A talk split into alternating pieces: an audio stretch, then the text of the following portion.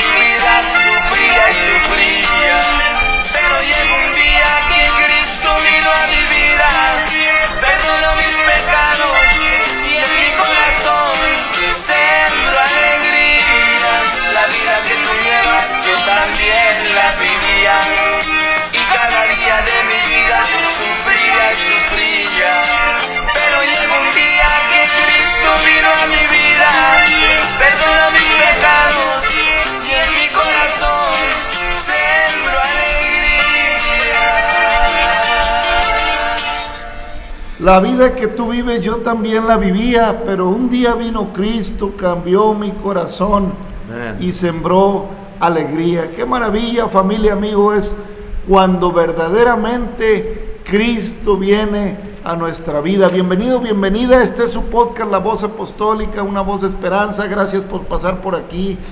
Gracias por descargar estos podcasts. Gracias por darnos la oportunidad. Y si usted de casualidad navegando por la red se topa con este podcast, no se vaya. Ya Dios nos ha permitido eh, pues un buen tiempo con esta eh, con este sentir, con este gozo de poder compartir con usted y con toda aquella, con todo aquel que descargue este podcast, la palabra preciosa de Dios. Dice nuestro hermano Joaquino, la vida que tú vives, yo también la vivía, padeciendo las cosas que normalmente como ser humano padecemos de más. Pero vino Cristo, cambió mi vida y en mi corazón sembró alegría. Oiga, es que hay de alegrías a alegrías. Amén, amén. Hay de alegrías a alegrías. Pues hay alegrías por una fecha, por un cumpleaños. Hay alegrías porque eh, logré un objetivo en la vida, por una graduación, eh, porque económicamente recibí algún, pues algún bien que me permitió lograr alguna meta 100% material y pues alegría porque me fue bien en esto. Hay muchas alegrías en la vida del ser humano. Pero también, hermano, el ser humano vive muchas amarguras. Y pudiéramos decir, esto es parte de la vida, parte, te voy a decir algo. Las amarguras no vienen eh, nomás porque sí. Muchas de las amarguras que padecemos, y me llamo, no es lo mismo no es lo mismo tener situaciones complicadas, tener situaciones difíciles, que vivir amarguras. Son dos cosas diferentes. Hay una, for- una, una cosa es yo tener complicaciones, problemas, situaciones que, que me son ajenas, que vienen a mí a afectarme por circunstancias que no me, que no me corresponden.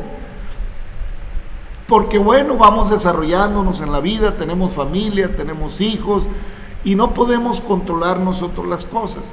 Y pueden venir muchas situaciones eh, problemáticas hasta cierto punto. Pero la amargura no proviene, hermanos, de un corazón en el cual Dios siembra alegría.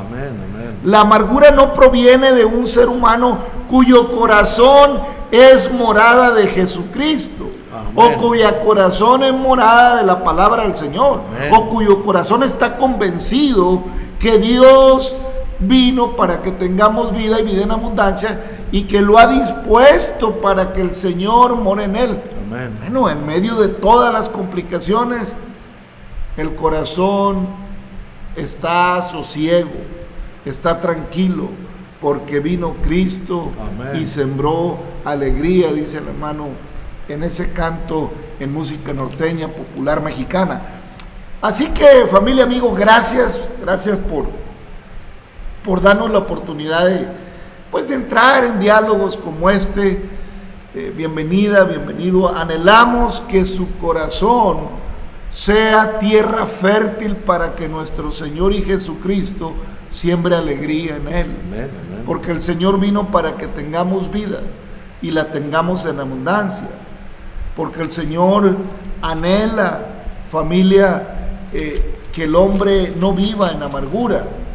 Oiga, cuántas discusiones, cuántas ofensas se generan en el día a día en los diferentes círculos sociales del mundo cuántas complicaciones a causa de que los corazones están llenos de amargura. A la primera de cambio no busco quién me la hizo, sino quién me la pague.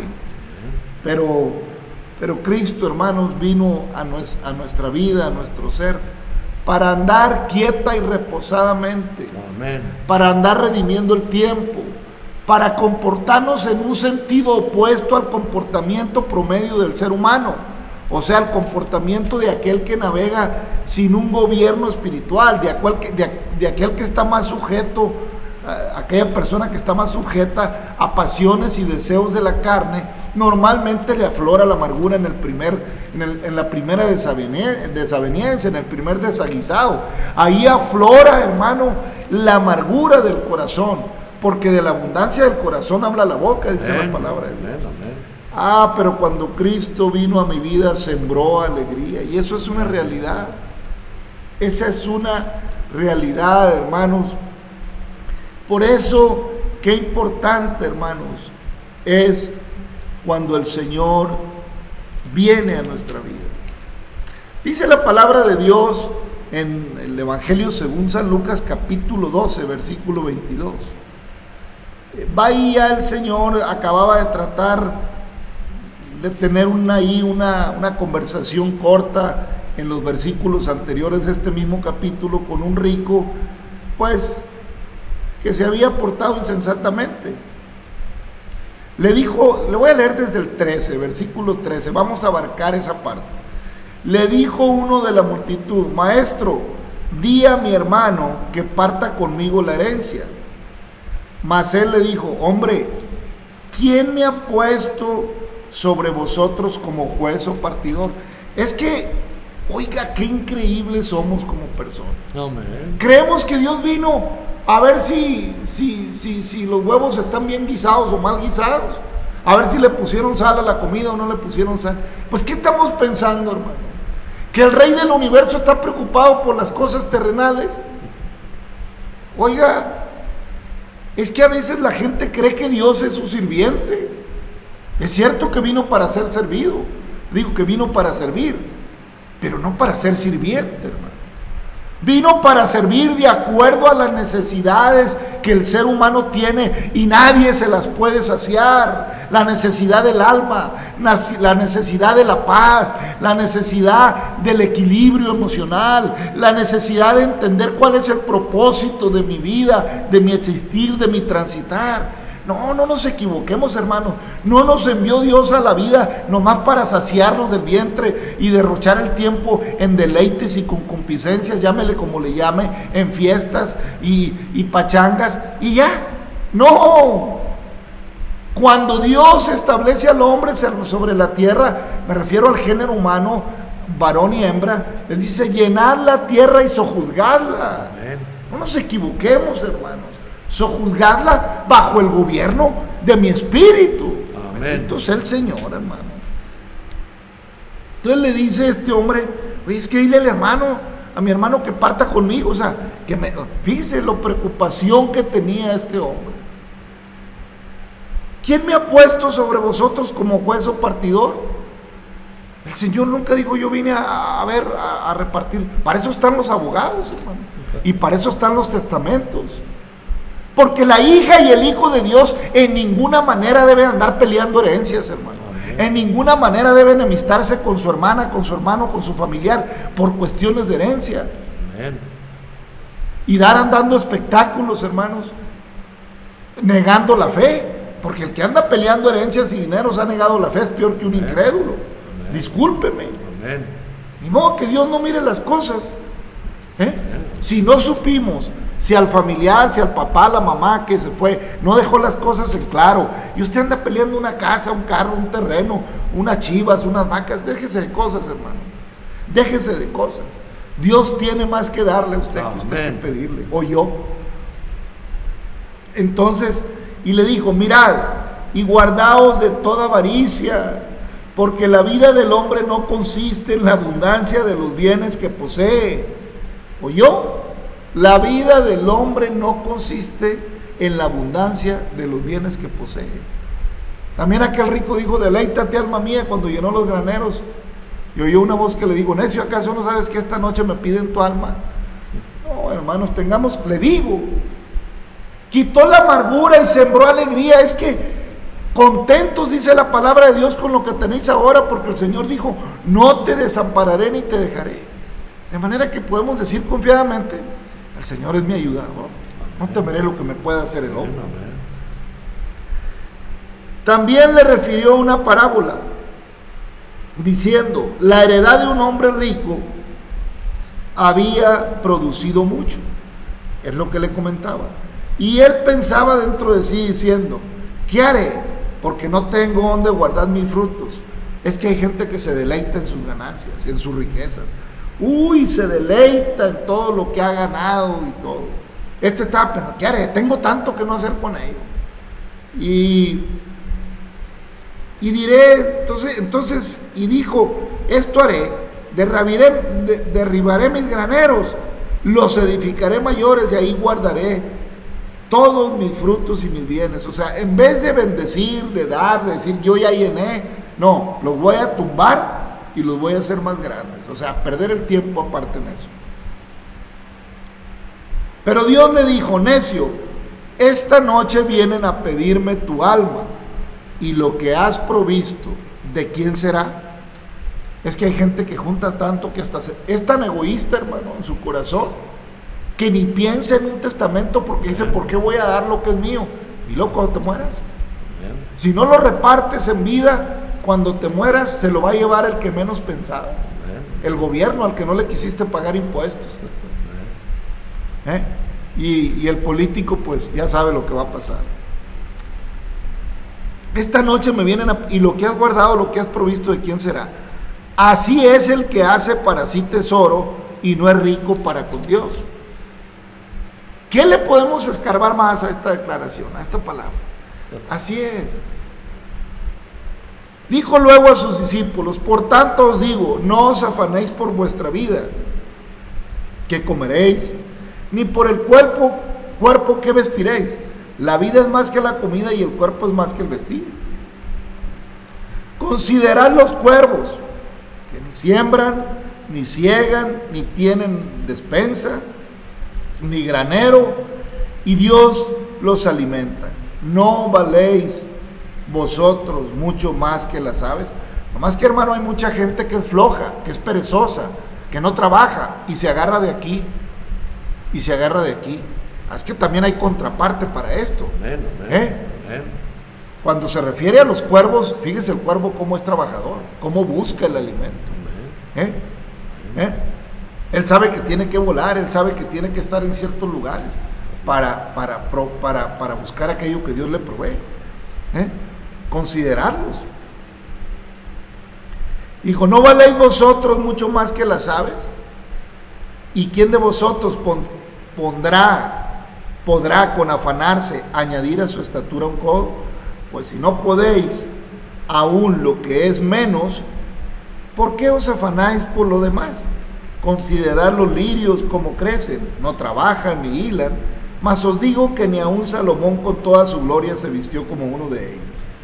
Y si así Dios, y, y sí, y si así viste Dios la hierba que hoy está en el campo y mañana es echada en el horno, ¿cuánto más a vosotros, hombres de poca fe? Vosotros pues no os preocupéis por lo que habéis de comer, ni por lo que habéis de beber, ni estéis en ansiosa iniquidad, inquietud, porque todas estas cosas buscan los, las gentes del mundo, pero vuestro Padre sabe que tenéis necesidad de todas estas cosas, mas buscad el reino de Dios y todas estas cosas os serán añadidas.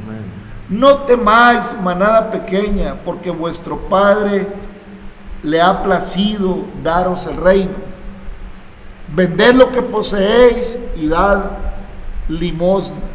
Haceos bolsas que no se envejezcan, tesoro en los cielos que no se agote, donde el ladrón no llega ni polilla destruye. Porque donde está vuestro tesoro, allí también estará vuestro corazón. Hermanos, familia, esto dice la palabra de Dios en el Evangelio según San Lucas capítulo 12 del 13 al 34. Y sigue diciendo, porque es interesante leerlo, estén ceñidos vuestros lomos y vuestras lámparas encendidas, y vosotros sé semejantes a hombres que aguardan que su Señor regrese de las bodas, para que cuando llegue y llame le abran enseguida Bienaventurado aquellos siervos a los cuales su Señor cuando venga halle velando. De cierto digo que se ceñirá y hará que se sienten a la mesa y vendrá a servirles. Y aunque venga a la segunda vigilia y aunque venga la tercera vigilia, si los hallare así, bienaventurados son aquellos siervos. Pero sabed esto, que si supiese el padre de familia, a qué hora el ladrón había de venir, velaría y ciertamente no dejaría minar su casa. Vosotros pues también estar preparados porque la hora, a la hora que no pensáis, el Hijo del Hombre vendrá. Ahí me detengo en el 40.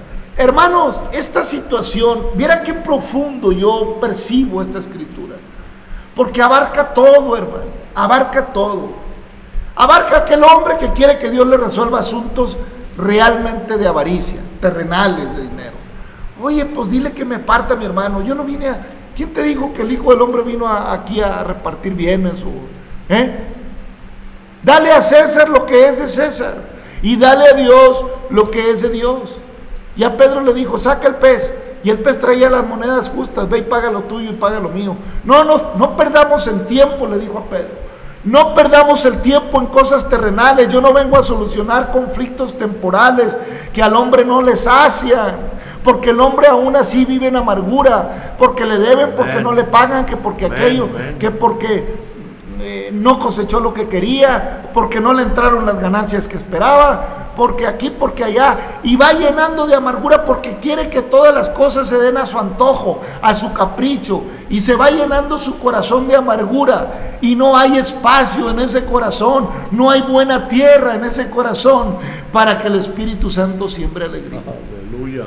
Así que entre más desocupado esté el corazón del hombre de afanes, más preciosa está la tierra para, eh, para producir a 30, 60 y a 100 por uno, para hacer una buena tierra para que sea aquella tierra donde el sembrador encontró bendición y no sea tierra entre espinos, ni en pedregales, ni a la orilla del camino.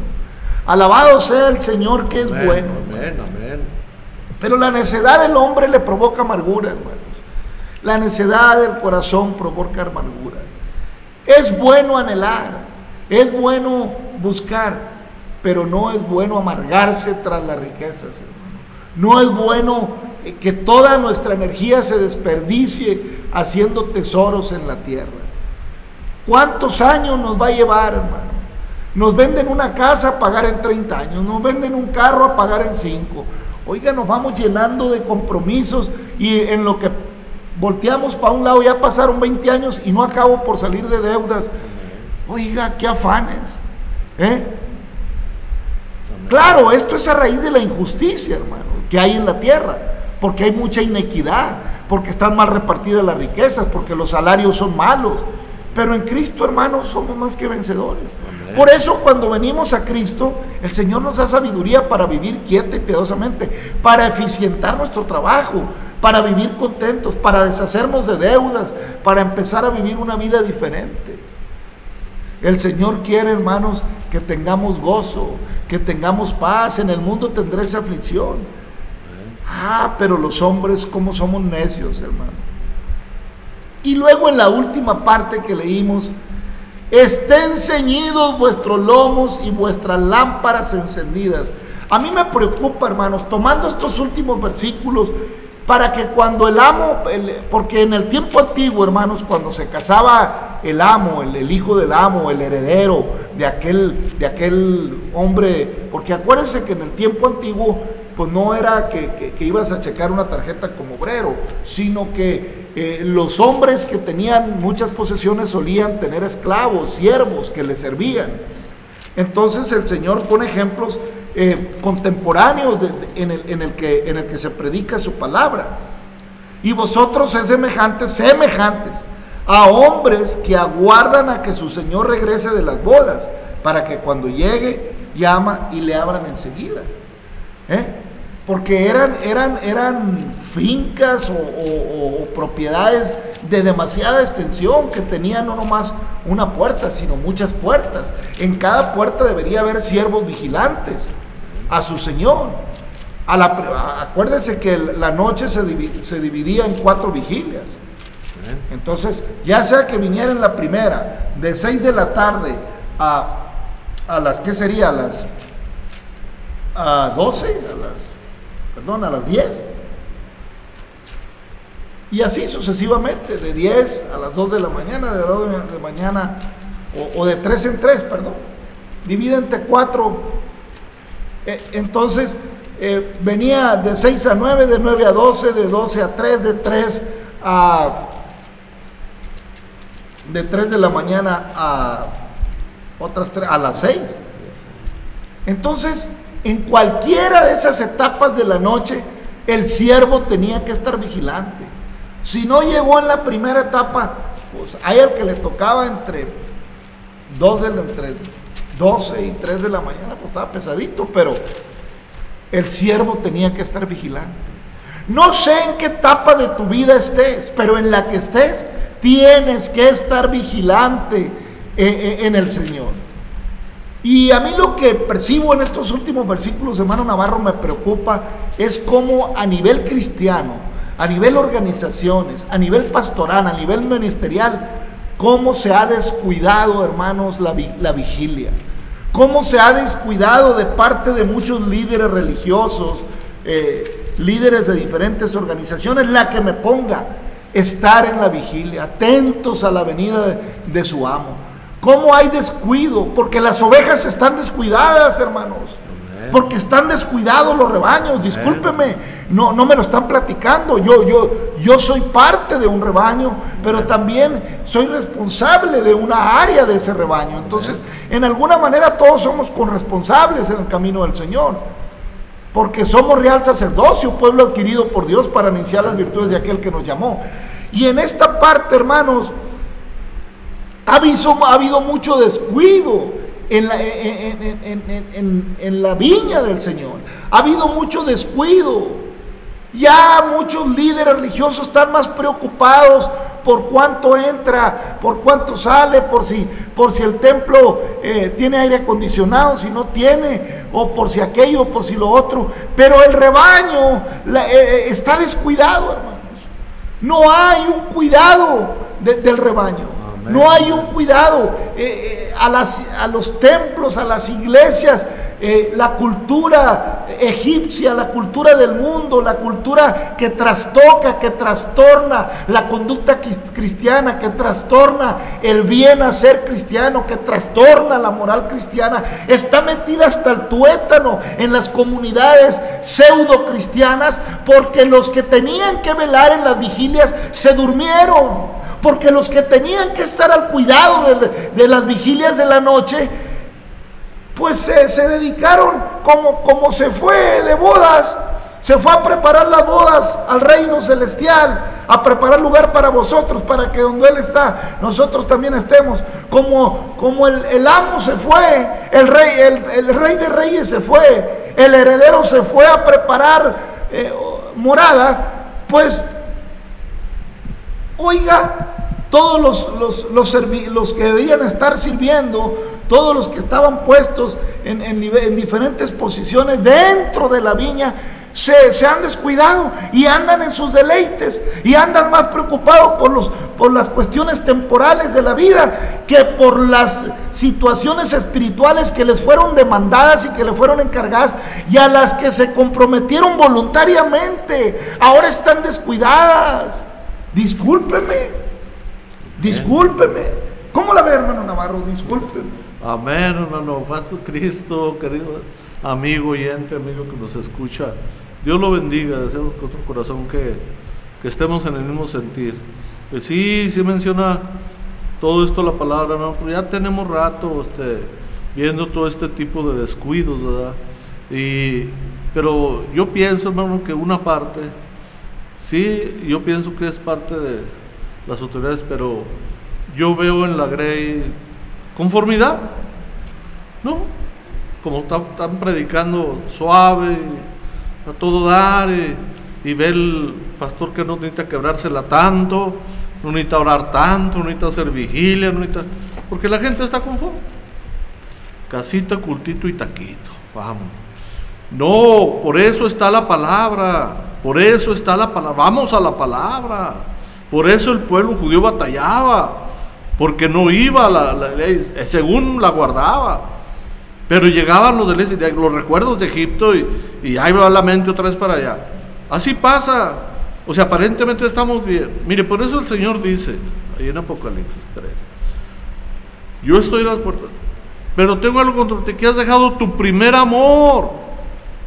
No sé si usted se acuerda, pero yo me acuerdo, hermano, que ese primer amor que Dios me dio, pues no sé, o sea, yo sigo sintiendo lo mismo. Amén. Yo quería con, con ese primer saber que todo el mundo supiera que yo ya era, ya era otro, que ya no era el mismo, grosero, peleonero, borracho. Y yo quería todo eso. No, ya todo eso ya se olvidó. Ya me bauticé, ya voy a la iglesia y, y ya. Pero no. Bueno, yo en lo personal me inquieto cuando la mera verdad no oro, no busco al Señor. Siento, como dice el hermano, le dice la palabra de Dios hay que estar vigilando, porque yo no sé a qué horas venga mi Señor. Y dice la palabra, bienaventurados. Aquellos que cuando su Señor venga los haya haciendo así. Hay que tener cuidado, hermanos. Sí, y usted pudiera pensar, eso es una parábola, ¿no, hermanos? ¿Quién se fue a preparar las bodas? Pues Cristo. ¿Quién va a volver? Cristo. Amén. ¿Y qué nos dijo? Velad y orad para que no entréis en tentación. Hermanos, eh, hay un descuido en todas las áreas dentro de la, del mundo cristiano se descuidaron, mire hermano, para que se abran los portillos, se descuida el que cuida y, el, el, que está dentro se quiere salir. Y, están tallándose y tallándose contra, la, contra el portillo, hablando en un sentido de las ovejas, hasta que se abre el portillo poquito y va metiendo y sacudiendo hasta que va aflojando. Porque no hay vigilancia. Ni en, ni en la oveja hay, hay una conciencia de que fuera de ese, de ese cerca, de que fuera de esos límites tiene peligro su vida, ni en el pastor hay una conciencia de, vigilia, en un sentido general. Se ha descuidado, hermanos, la iglesia, se ha descuidado el mundo cristiano y ha permitido que al grado que se complace, el mundo cristiano se complace en muchas de las cosas que el mundo propone, ya no las ve mal, ya, ya, ya dice que incluso lo llega a criticar a, los que fueron cristianos hace 30, 40 años de que eran exagerados. Llegamos a la crítica de, de nuestros antecesores porque ellos amaron la palabra. Porque a lo mejor exageraron, pero dentro de exageración se acercaron más a Dios que a alejarse. Y nosotros en nuestra, en nuestra minimización, en, nuestra, en nuestro desprecio por, por la moral, estamos alejándonos más que acercarnos. No nos engañemos. Entre más desprecio la moral, más me, me acerco al mundo y a su concupiscencia y a su destino que al reino precioso al que Dios me ha ido a preparar morada. Oiga, tengamos cuidado. Es tiempo de despertar. Es tiempo de vigilar. Es tiempo de entender que los tesoros terrenales no me garantizan sino que me acarrean amargura. Y a veces esa amargura, hermanos, está dentro del mundo cristiano. ¿Cómo hay discusiones? Y ya se cambian de un templo a otro, y ya se van a una organización a otra, porque ya le dijeron esto, porque ya... ¿Por qué? Porque hay amargura en el corazón y no han aprendido a adorar en espíritu y en verdad. Andan adorando al hombre, andan buscando a ver qué pastor o qué ministro o, qué...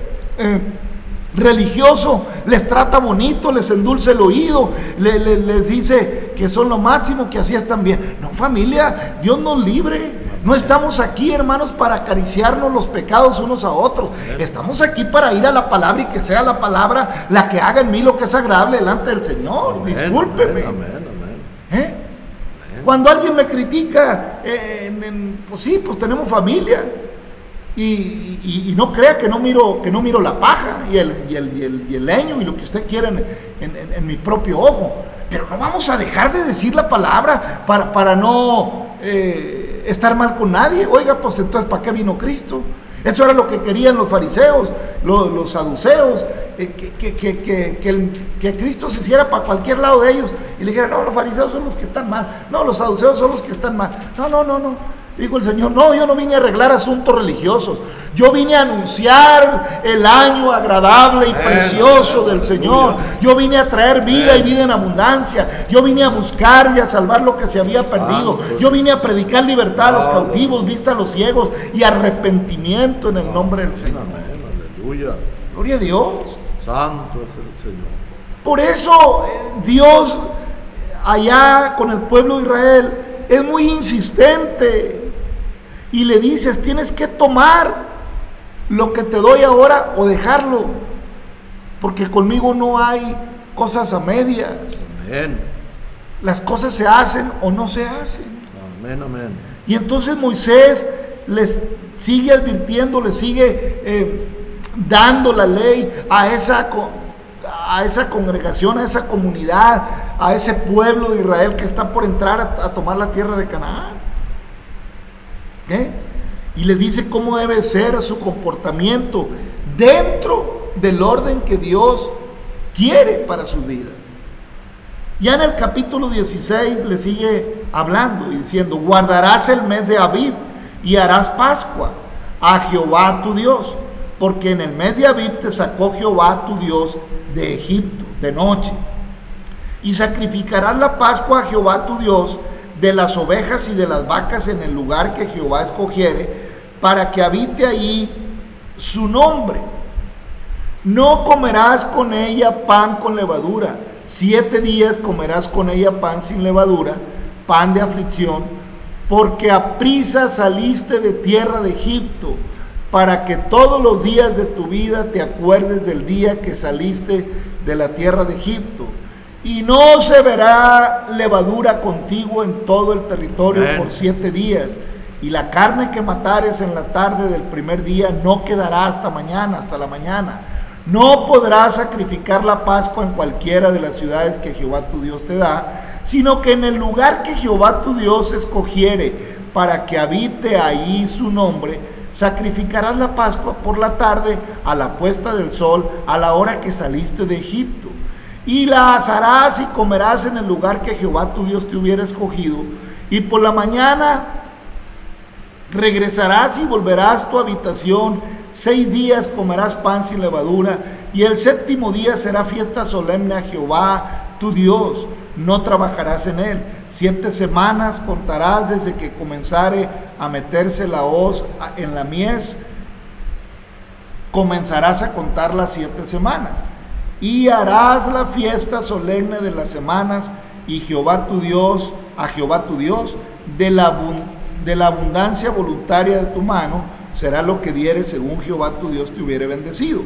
Y te alegrarás delante de Jehová tu Dios, tú, tu hijo, tu hija, tu siervo, tu sierva, el levita, que habitare en tus ciudades, y el extranjero, el huérfano y la viuda que estuvieren en medio de ti, en el lugar que Jehová tu Dios, que tu Dios hubiera escogido para poner allí su nombre.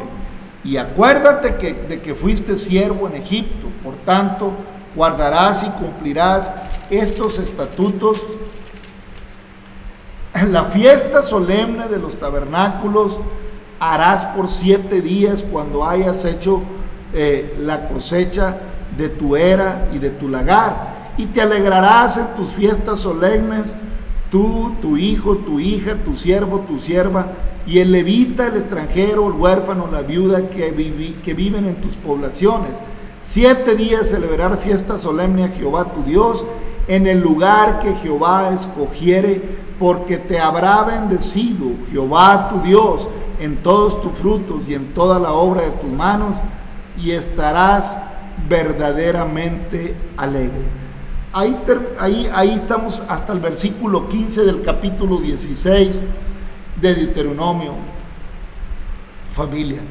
Hermano, habla en esta parte Moisés al pueblo acerca de cómo van a celebrar las fiestas anuales y empieza con la Pascua. La principal es la Pascua. ¿Por qué familia? ¿Por qué hermanos? Porque la Pascua era la fiesta que conmemoraba, que recordaba la libertad con que fueron hechos libres por el Señor, sacándolos de Egipto, de la esclavitud en la que habían vivido por tantos años, y los había hecho libres contra un ejército sumamente poderoso, contra el imperio más poderoso de su tiempo, y les había abierto, no nada más los liberó del ejército, sino que les abrió las aguas del Mar Rojo para que pasaran como por tierra seco, seca. Y cuando intentó el ejército de Faraón hacer lo mismo, fueron sepultados por esas aguas. Entonces, hermanos, les da una instrucción especial. En estos tiempos hay muchas organizaciones religiosas que tomando esta figura celebran la Santa Cena y celebran la Pascua y se, y se hacen algunos ritos. Yo pienso, hermanos, que entre esas cosas que se hacen hay errores, hay equivocaciones. En lo personal creo, hermanos, que es una fiesta muy solemne, muy preciosa, dada al pueblo judío, y que Jesús celebró con sus discípulos en la última cena o, en ese evento llamado por nosotros la última cena en la tierra de Jesús. Porque eh, con sus discípulos, o sea, pero no es realmente la última, hay un error en pensar que es la última, porque el Señor dijo, porque no volveré a comer del fruto de la vida hasta que venga el mi O sea, hay otra cena preciosa, pero para muchos sí es la última, porque no van a estar en la que viene. Pero para el que cree en Jesucristo, para el que cree en el Señor, para el que acepta ser limpiado con su sangre preciosa, para aquel cuyo nombre es invocado, para aquel que arrepiente su corazón en, y lo contricta ante el Señor y decide andar conforme a la palabra del Señor. Para Él no es la última. Porque Él dijo que volvería a hacerla cuando viniera. Entonces no es la última, porque para nosotros con Él, nos, a, la iglesia le prometió la, la, cena en las bodas del Cordero. A Israel le prometió otra cena con ellos cuando viniera en su reino. Yo así lo entiendo. Yo sé que hay mucha teología y muchas cosas, pero me queda claro en el espíritu, hermano, que de aquí es la raíz de aquello. Amén, amén. Y discúlpeme, hermanos, pero, pero la cena del Señor no es con, con, obleas ni con, ni con pedacitos simbólicos. La cena del Señor es con un cordero. Amén. Así me gustaría a mí hacerla. Un día me gustaría hacerla, si es que la quisiera hacer, bien hecha, para recordar lo que le corresponde al pueblo judío. Porque a mí también me sacó el Señor del Egipto espiritual. Amén, ¿Eh? A usted también lo sacó. Y el ejército de Egipto venía siguiendo al pueblo. Y el ejército del maligno lo tiene dispuesto por todos los rincones a ver si usted se descuida. ¿eh? A Israel le abrió el mar rojo y el ejército no pudo pasar. A nosotros nos abrió camino a los cielos a donde no puede ir su enemigo. Pero para llegar ahí, pues hay que ser fieles. Hay que andar en fidelidad. Hay que andar en, una vida ordenada. Le dicta el Señor una fiesta especial a Israel. Le dice cómo lo va a conmemorar. Le dice cómo va a trabajar la sierra, hasta cómo va a meter la, la hoz para la siega por siete semanas. Y luego vendrá eh, la, fiesta en la séptima semana. Pero la fiesta de la Pascua es muy especial, hermano. Amén. Muy, muy especial. Celebra la libertad, celebra el compromiso y para nosotros, así como Israel celebraba una libertad que siempre estaría recordando cómo fue libertado en Egipto y comería a harina sin levadura eh, porque no es, no es agradable, E- es, medio seca, es medio... eh, me- y, la, y comer rápido y con hierbitas amargas, hermano. No, hoy le ponemos hasta gravies dulces y ensaladas a la cosa. No, hermano, porque Israel vivió amargura en Egipto. Amén. Pero cuando su corazón se dispuso, entonces Dios sembró alegría. Amén. Pero también su corazón fue necio y, y se volvió a los ídolos y se volvió a las costumbres de pueblos paganos. Y entonces la tierra se llenó de rastrojo, de abrojos, de espinos. Hay que tener cuidado, hermanos. Porque el Señor siembra alegría en el corazón que se arrepiente. El Señor siembra bendición en el corazón que se arrepiente. Amén, amén. Si usted quiere celebrar la Pascua y la Santa Cena, está bien. Nada más que más vale que estemos libres de Egipto. Porque si quiero celebrar andando en Egipto, en los deleites temporales del pecado, yo no le hallo mucha celebración. La verdad no le hallo. No sé, hermano Navarro, usted cómo la ve. Amén, hermano, así es. Está algo pues, muy serio y muy crítico porque pues estamos hablando ya del Cordero Santo, o sea, que ya son los sacrificios para o, o somos o no somos. hermano. Amén, hermano. Celebrar a Cristo, celebrar, cantamos hoy. Pero hay que saber cómo celebrar, hermano. Hay que celebrar en alegría, en un corazón que fue limpio de amargura y Amén. sembrado de alegría por Amén, Cristo. amén, amén. Y no celebre, en el- eh, no celebre a Cristo en el templo y a Egipto afuera, porque, porque entonces estamos, estamos atrasados, estamos en problemas, estamos dormidos y el amo está por llegar. Hay que tener cuidado, familia. Amén, amén. Pero usted, mi amiga, mi amigo, que dio aquí con este podcast, buscando entre, y todavía su corazón navega entre aguas turbulentas, y, y todavía su corazón eh, padece esclavitud en el mundo, el Señor le llama y le dice, venid a mí, si estás trabajado, si estás cargado, mi carga es ligera. Ah. Yo voy a sembrar alegría en ti, y yo te voy a dar heredad en el reino de mi Padre, y yo te voy a sentar entre los príncipes de su pueblo y yo te voy a dar bendición y vida eterna. En medio de tribulaciones tendrás paz, porque aquí yo estoy con vosotros hasta el fin Amén, del mundo. Amén. Así que hermano, familia, nuestro anhelo es que su corazón, Amén, amigo que pasa amén. por aquí, sea lleno de alegría. ¿Cómo la ve, hermano? Amén, amén, hermano, así es. Pues gracias a Dios por un programa más, ¿verdad? Nosotros sabemos que es por el Señor que estamos aquí, o sea, y sabemos que si permanecemos, el Señor dice que el que persevere hasta el fin este será salvo. No, no, hagamos, no hagamos confianza. El enemigo es muy sutil y está acechando. Pero el Señor todavía quiere que, que nosotros vayamos a las cenas con Él. Así como el pueblo de Israel fue instruido a celebrar la Pascua y las fiestas de libertad y de gozo por estar en una tierra que fluía y leche y miel bajo el gobierno que Dios establecía en ella y la bendición de Dios, así espiritualmente nos sigue llamando el Señor a ser libres del mundo y sus concupiscencias y andar en un corazón nuevo, lleno de alegría y lleno de gozo, hermanos, celebrando la fiesta en el Señor de la libertad, del pecado y de la muerte. Te damos gracias, Señor, por tu palabra, por tu amor y misericordia. Abraza y bendice a más, nuestras amigas y amigos, hermanas y hermanos. Bendice tu pueblo Israel, tu iglesia, a todo ser necesitado. Ten misericordia de la humanidad. Ten misericordia del que has de tener misericordia. No deseches, Señor, a aquellos que tienen un corazón dispuesto. En el nombre de Jesucristo, obra bendición, Padre. Te lo rogamos por tu amor y por tu misericordia. Gracias, Señor, en el nombre de. Jesucristo. Familia, amigo, Dios le bendiga. Gracias, hasta mañana.